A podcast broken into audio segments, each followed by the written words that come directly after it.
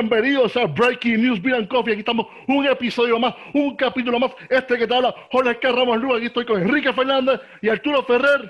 Yeah. Y hoy tenemos de invitado un ícono en el mundo de las cervezas.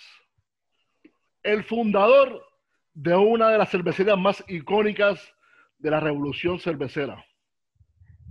Una cervecería fundada en el año 1996. Stone, el fundador de Stone Brewing Company, el Beer Jesus, Greg Koch.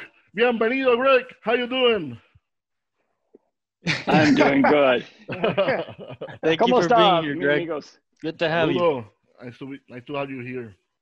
For us, it's like I say, it's an honor to have you here in our podcast.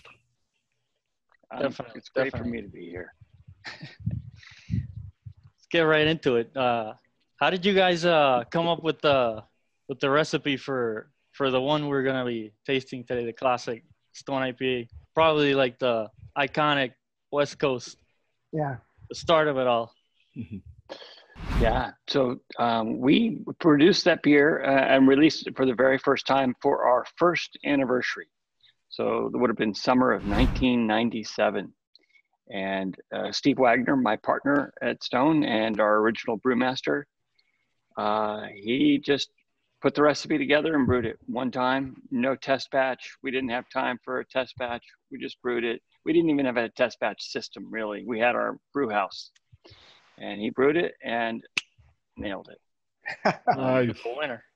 You know, it's sometimes it's like writing a song. Sometimes writing a song can take you. You write it and then you change it and you tweak it Yeah. and everything. And sometimes you just write it and it's you're like, yeah, Yeah. Nothing It to works. change. right. Awesome. I'm gonna, I'm gonna go ahead and open mine. yeah. Me too. we- Give it a we- pour. we have So to open keep it. talking about the.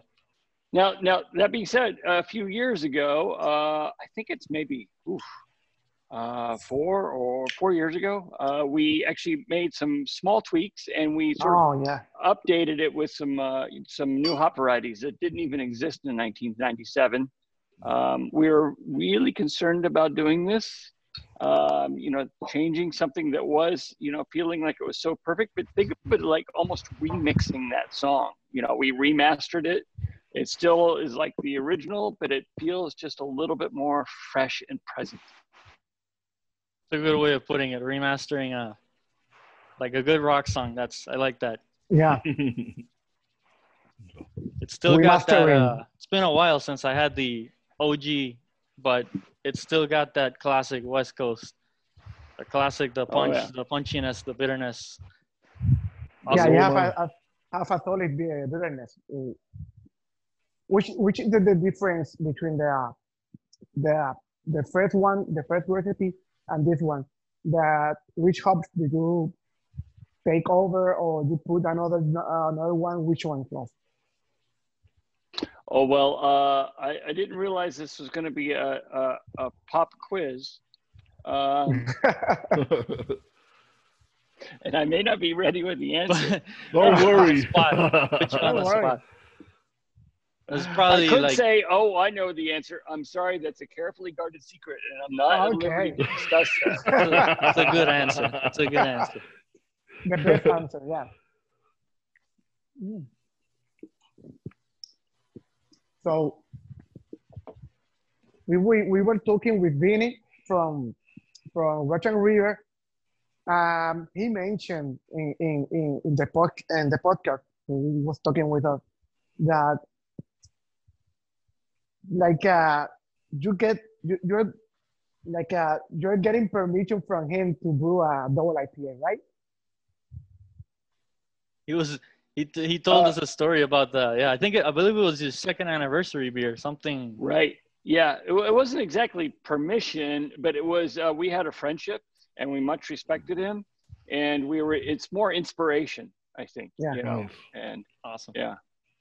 So that ended Yeah, up was- it being was- uh, ruination was it or Well, what what happened? Ruination took several years. So here's the the quick timeline. First anniversary Stone IPA, second anniversary Stone second anniversary IPA, and that one we increased the hops.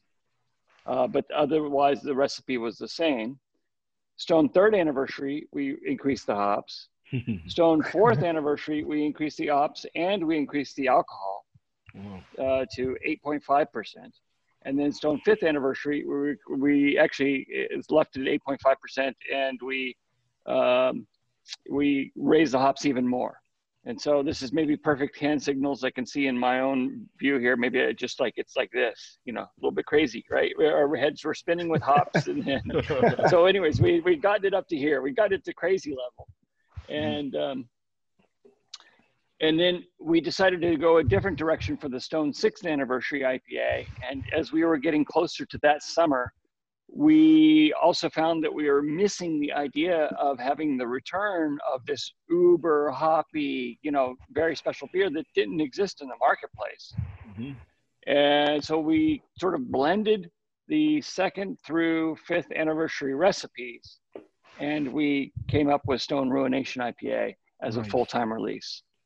And so that would have been uh, June 2nd, 2002, that we released Stone uh, Ruination IPA. And at the time, it was the first full time brewed and bottled West Coast style double IPA on the planet. Nice. Nice. And that was a, Amazing that was a, to think about. We have what, thousands awesome today? thousands, thousands and thousands of West Coast style double IPAs. And in, you know, in bottles and cans and, and mm-hmm. there, it was, it was one. Numero uno, uno. and thank Number you one. for for coming up with that with all that stuff because you probably yeah. uh, created the way we we have uh, this awesome selection of IPAs nowadays. So. Right, right. Well, you know, you know, the mention of like the uh, the analogy to rock and roll was made earlier, and rock and roll wasn't created by one person or one band. It was created by a little inspiration here and some inspiration here and some inspiration here. And you can look at the source was you know many many many sources mm-hmm. coming together. Um, and and i think that's the source of the double ipa so we can't take credit. We can only take credit for our part of it. Mm-hmm. awesome.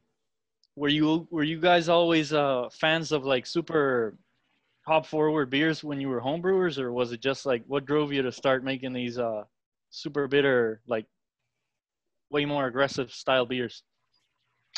Well, again, you know, when we were homebrewing, there weren't super hop forward beers to be fans of.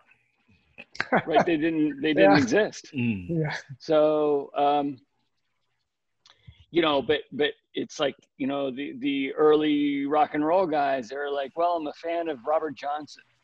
I'm a fan of uh, you know Chuck Berry. Mm-hmm. I'm a fan of you know, the, and then these things they start coming together. So uh, I, I, remember Steve and I brewed um, a beer what we called uh, the, the alternative alt beer and it was not and it was so hoppy for an alt beer and i love because alt beers are not hoppy at all mm-hmm.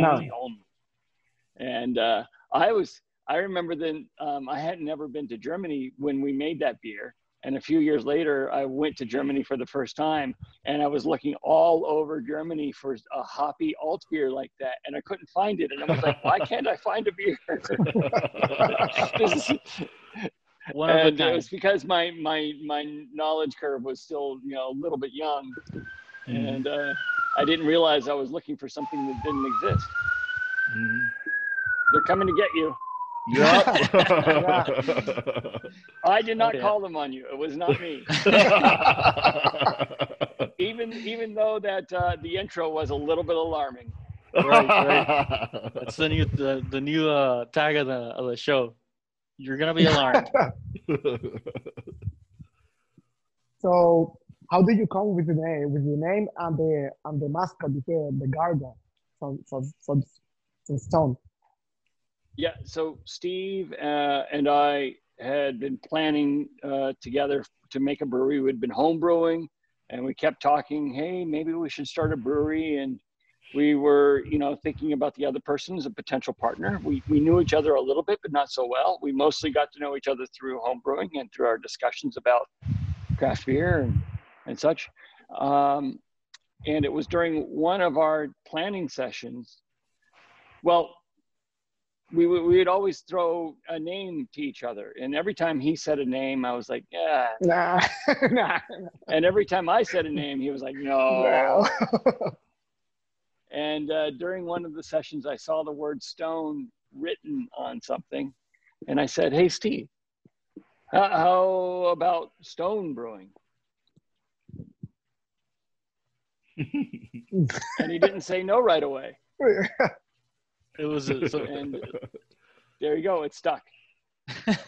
it's a start. was at yeah. I was I was thinking about okay, so now, then a few months later we were like, okay, Stone, what should how do we represent Stone? And uh, even though you know we didn't really fully know what we would become as a band, right? We had started writing songs together. We we we always were discussing music together, right? This is the analogy, and um, but we still didn't know all of the future songs and albums we'd write.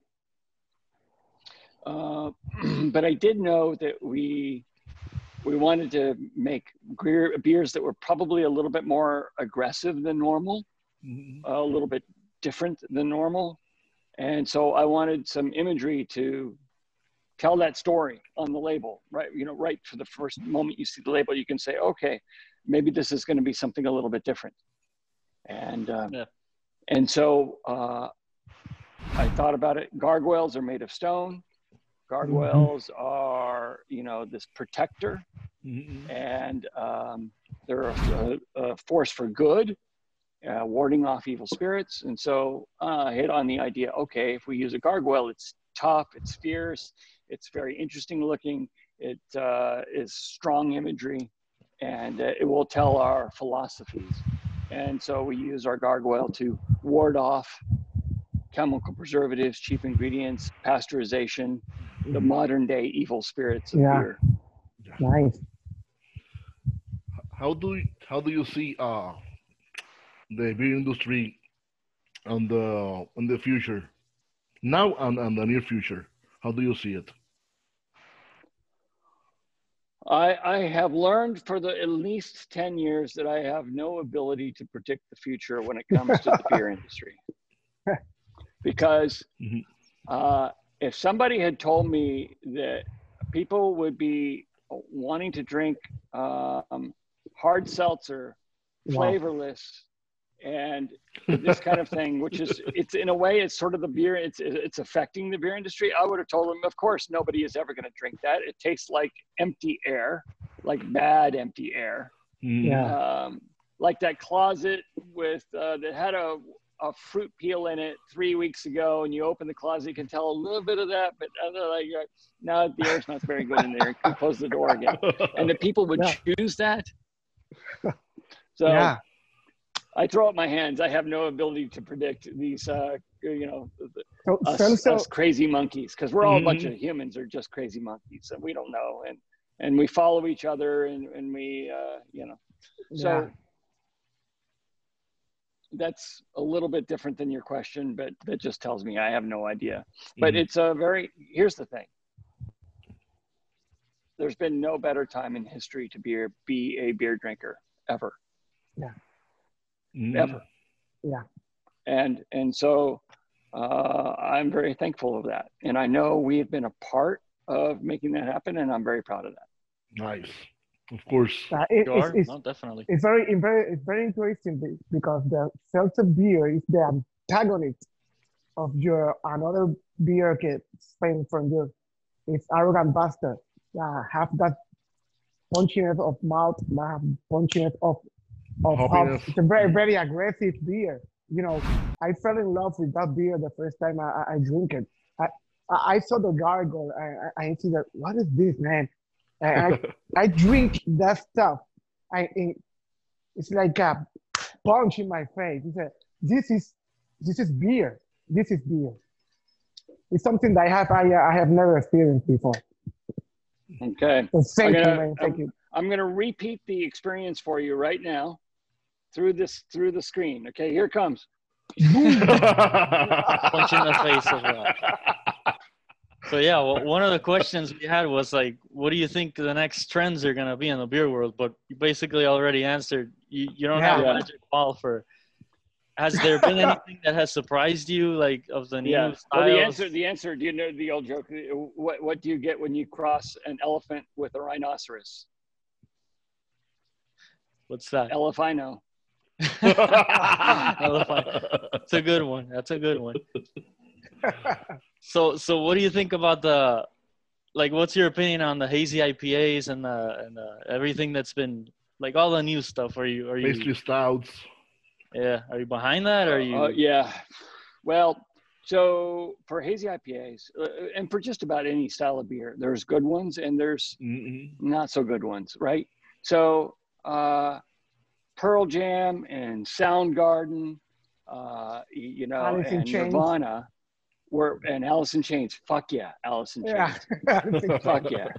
Um, they were, although Alice in Chains was a little bit different, and you know, they weren't strictly Seattle sound and grunge, although they are definitely part of it, right? There's yeah, that- they're more punchy. That's more aggressive. Yeah.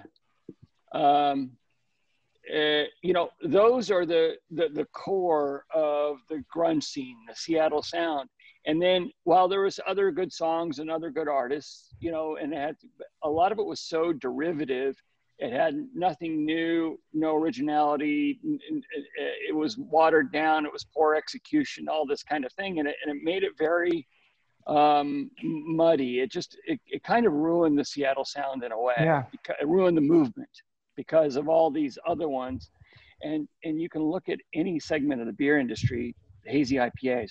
There's some some classic amazing beers. Heady Topper was, you know, of Mhm. course, one of the, the leaders of that. Yep. Um, and and then you have all these other ones that just come on, and some have, have used questionable ingredients like putting flour into the beer to make it hazy and and making i think weak ones so it's not the category of hazy ipa it's all about how you do it and you're either just trying to write a song to get a radio you know radio play Yeah. Mhm. to, to fit into the bo- uh, or you're trying to do something great and that greatness gets recognized and and part of that recognition is getting that song on the radio Yeah. It's like And there's, the a, there's a big difference it's like the hair bands of the 80s that sh- e- everyone's like, you listen to to one and another and another it's the same thing. No no originality no Yeah. nothing. It's like uh Copycat. i don't know it's yeah it's a copycat and- yeah. Cherry cherry pie. Cherry pie. It's like uh, that, the, that, that ruined yeah, cherry pie almost ru- ruined it and and oh yeah candle and, uh, It's- and the one Twisted talking about Sister, you know their work ethic was good but um, yeah whatever Yeah. Since we're on the of course theme i'm of a, more of a metallica guy yeah that, that's that's where I was going. Uh, I'm a big Yeah. metal fan. Uh, my favorite Yeah. band is Iron Maiden, so I'm a, Mm. and I'm a huge Metallica fan too. So, how was that? How did that happen? How was how? It must have been awesome for you being a, a, a music fan and it was it was incredible. In fact, I I, I kind of didn't believe it when uh, I was told that we'd been contacted by their team uh, interested in doing a, a beer project, and uh, I'm like, why? No, I don't. I don't want no Yeah. because you know you, you ever hear the phrase you know never meet your heroes. Right? Yeah. Mm. you're Right, gonna be 'cause it- disappointed or yeah, yeah, yeah, yeah. Yeah. Yeah. and uh, I was very, very hesitant. But uh, on the other side, instead of just a hard no, I'm like, no, I don't know. Oh, will I talk to him? Hell yeah, I'll talk to him. so, so um, I actually had the opportunity to. Um, I was in in Berlin at the time, and Lars was in Copenhagen uh, that summer, and I uh, flew up. Uh, you know, got on an hour hour flight uh, to Copenhagen, and I had lunch with Lars. And uh, here, I, I got to the restaurant like three minutes before him, and uh, it was this little little tiny place, casual, outdoor, uh, beautiful day, and uh, I was direct. Oh yeah, here's your table, and it was a table for just two people, and I was expecting him to roll with a posse, Mm. Right, right. Okay. and uh, and uh, a few minutes later, yep, just up rolls uh, Lars on a, uh, a an old rusty bicycle. I always thought that was I thought that was really cool. And uh, we sat down for an hour lunch, and two and a half hours later, I was super enthusiastic about it. Yeah. And who came with the style for the beer? Well, that came uh, through the collaboration. So it came through a lot of um, Yeah. uh, discussion. Um, you know, wanting a beer that was uh, really great for, you know, tailgating and for getting together with your Mm. friends and cranking up the tunes, that kind of thing. Right. And it seemed a bit of a natural. And uh, I'm, I've been super proud of it. I Oh, enjoyed yeah. it a lot. Yeah, 'cause see, it's I enjoy it. a lot, very yeah. drinkable, but it's still got Yeah. that you know that stone signature, The the hoppiness. Bitterness, it's and the very, hop- very bitter and and- the hoppiness. I think it's yeah. about what is it like 40 IBUs or it's pretty. It's a lot for a pilsner. Yeah, it's a good, it's a good 40. Yeah, Mhm. at least 40, 45, maybe, maybe 40. And here's the thing. So it, it's brewed kind of mo- modern hops, but it's brewed in the style of a Northern German style Pilsner from the mid 1970s when they used to be a lot hoppier. And uh, it was funny because we, I, I toured with Metallica uh, and doing promotional events uh, a year ago. I was on tour a year ago exactly, and uh, it was so funny. Most Germans and Europeans, it was too hoppy for them, and the Yeah. Germans were like, you know, "Was is this? You know, this like it's too too strong. Why why do you make this so bitter?" And I'm like, well, "I'm inspired by Germany, Right. inspired by the, the beers that you forgot to brew." Forgot forgot to- to- and we're reminding you and you know I, quit, I'm quit putting, drinking such wimpy beer Europe. yeah, it's like uh, Yeah. it's like uh, you're putting the you're putting the distortion for the music. Like well, a little more distortion, bam. yeah,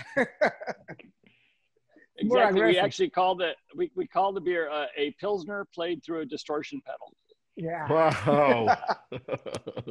That's awesome. It was it was great. I, I enjoyed it. It sold really well here in Puerto Rico. I own a bar yeah. here. I own a, a, beer bar here in Puerto Rico, and we had a when we did the release for the beer, we had a Oh, band cool. playing a set of Metallica. So it was it was awesome, man. yeah, Got that can in my hand. It's one of the few beers where I said, "What the hell? I'm gonna drink it out of the can because it's a freaking awesome can." And everybody enjoyed it. It was a great time. So, Greg, uh, what are the future beers that you have in mind for Stone? Well um, actually the future beers for stone are the beers that are in the minds of me and steve and our brewing team and you know so many people these days. Because right you know we'll go back to sound songwriting. We have a band. Yeah, you know? Mhm. so it was just me and steve at the beginning was steve doing a lot of that you know that writing of the recipes. I would do the labels and the writing of the back of the label. And um and so he would kind of do the music and i would do the lyrics but now um, we have a bigger band and a really creative team um, a- and so we we are um, constantly writing and constantly coming up with new stuff we, we have a lot of cool stuff on the horizon and um, So we- we, many do nice tastings all the time so Nice. cool Mm. stuff The, cool the stuff. other day we tasted the, the Buenaveza. ¿Qué se llama? Yeah, that one. yeah i was going to ask if Yeah. you had tried the buena Vista yeah, yet. the Buena Yeah, Vista, it- yeah. Very good. It's a- Very good. For for for Puerto Rico, it's uh, it's perfect because Oh, yeah. it's so light great. and the salt, you know. You you still nice, got it's the the grain flavor, like the Yeah. like the malt bill base. It was a really I, I this is awesome, balanced, good beer. yeah i'm a fan of it myself so thank you i'm glad you like it Did we enjoyed it? So, So, Greg- you guys are you guys are in fifty in all fifty states, and I think like thirty one countries. Is it? You sell your beer. sounds How do you sounds right how do you keep up? How do you manage such a massive operation and still have like good fresh beer? Yeah, It's pretty. It sounds easy, but it's it's not that easy. it's, uh, it's not. It, uh, well, you know, it's funny because it's both easy and definitely not easy. It's easy to have the philosophy, and you say, okay, here are the basics. We want to always brew beer to our quality and to our flavor profile, and you know, not um, sell out, not just sell out the company, but not sell out our ideals. and uh, um, and and so making those decisions is actually pretty easy for us. And when you use that as your as your foundation, and everything else is built on top of that, uh, it makes it a lot easier because you know when you're you're hitting it, and you know when you're not hitting it. And so that foundation is what's so important because if you if you don't have that that foundation that you're building on, then you're never sure what your your course is. Uh, you don't know if you're on the right roadmap or not. Mm-hmm um, and and uh, you, you know, it's I'm sure Metallica could could write a, a pop song if they wanted to. I don't I don't think they want to, but you know they they know it's yeah. not it's not their roadmap. It's not what yeah. they're there for. They're there to be Metallica. We want them to be Metallica. They want to be Metallica. Yeah, that works great. Unchangeable. So, yeah that's that's for us it's just being stone. And you know the freshness the the character the the full full you know the full character uh, and all of those things. And then you do that as your standard. Okay go. Nice. So from stone which one is your favorite beer? And uh, from another brewery also which one is your favorite beer impossible question. Impossible question. It's, it's like too many, it's, too many. Yeah, it's, it, it's like well, a, it's it's like asking with your favorite band. For for most people, it's it's, it's simple. For most people, it's impossible. For for me, it's impossible to say which which is my favorite band because right, I have right. a lot of, of, of beer. Right. I, I don't. Um, you know, I don't. I don't want to. Uh, I don't want a world without Metallica. I don't want a world without Pink Floyd, and I don't want a world without Beethoven. I mean, you know, it's like yeah. Nice. So yeah. Depending um, but as other breweries, I mean, uh, you know, there's so many there's so many wonderful breweries today. Of course, being from San Diego, uh, you know, I think of you know, AleSmith and Port Brewing and uh, Pizza Port Brewing, Lost Abbey, uh, Society Brewing. I mean, you know, then it's a very long list of, of really, mm-hmm. really awesome stuff. Nice. What would you? What, and Russian River. Whoa. oh, yeah. Russian River. Damn, it's, uh, it's gotta be on the list. Yeah, Russian River. What would you What would you say? What tips would you have for like a home brewer who wants to go pro nowadays and and such a big market? Like, there's one thing you you knew before you started. What do you think be the I think more important today than any other time. And it's the same for the music industry. If you're if you want to be in a band, play the music that you're inspired by the most. Make your style. Don't try to copy somebody else's style because then it will be a, a copy. Never listen to the public. Really, the only way you can listen to the public is if you brew it and they either buy it or they don't buy it there's yeah. nothing else to listen to. And if they don't buy it, but you still want to make that beer, okay, then just make less of it. So you're not having, you know, it sit around and getting old, right? But if less people want to buy it, then brew less of it. And if there's another recipe that you make and people want to buy more of that, then you can brew more of that one. But focus on doing your thing. Because if you try to do somebody else's thing, we've already got people yeah. doing those things. Mm-hmm. So be yourself. same with music. Who, who wants yeah. to listen to the somebody else, somebody new do the same old thing? Yep. Yeah. I I I can I can relate to that because uh, I, I'm a drummer, and I I have a band. I, I never play cover bands. I always play my my my songs with my my my bandmates. Uh, we made like two albums, but we play our music, and it it's, it's the best time of my life. You know, I, I, I, I was making my music and people was going to, to see my, my, my show. And man, this is the best, the best thing. And people cheering. Cool. Yeah, man, the best thing. What was the name of your band? Is it, and do you still have it? No, I just, it's, it's like uh, 10 years ago. Yeah, I, okay. I, I finished. But it's a local band in, Puerto Rico. Yeah. Sure. Yeah, cool. it's a, uh, yeah, but I, but I love it, man. I, we play our music. It's like you're saying, if people come, they're gonna go. You know. Right. Yeah, It's it's, it's that, that philosophy of you play your music for the people who are there. Don't ever play your music for the people who aren't there. Yeah. And mm. and that means don't try to be make the people who aren't there happy so that they'll come. No, the people who did come, those are the people to fo- focus Yeah. on. And you're one of those people, and so focus on yourself as well. Focus on brewing, uh, brewing, playing what you like. Yeah. Nice. Awesome. Awesome tips. Yeah. And you guys are living it because you're you've always been like completely against the grain since the start. Yeah. So Mhm. maybe not so much nowadays because everybody's got the hoppier, bitter, Well, wild because the, the grain went our way, you know. We That- it's like Yeah, the grain. the grain. The, the we were, grain we were waving the flag, classic. and, Yep. uh, and other people wanted to follow the flag. But you know, again, it's not just us, and I'm not trying to say everybody is following us, but you know, you you get inspired, and then you inspire somebody else, and then they inspire you, and then Yeah, you know, it's a positive um, snowball. it's like a uh, West Coast IPA it becomes it it becomes the norm. You know, if if you wanna make an IPA, you make a West Coast IPA. Mhm. Yeah. That was the that was the norm.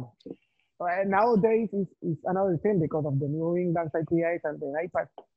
But uh, that, that, that's another song. And then another song. Very cool. ¿Algo más?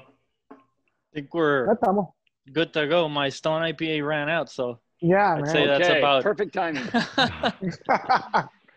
And you know what? Awesome. I I don't have any more answers either. So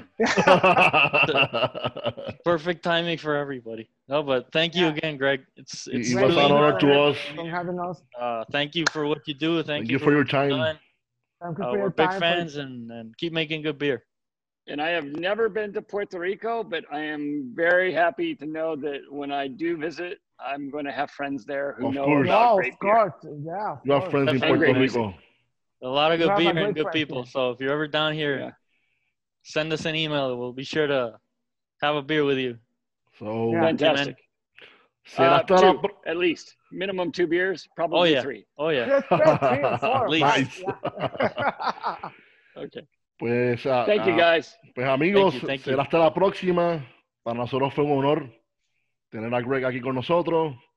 Y será todo esto todo por hoy en Breaking News Beer and Coffee. Salud y pesetas. Será hasta la próxima. Nos Thank you. Greg. Gracias. Thank you, man. Cheers. Cheers, guys.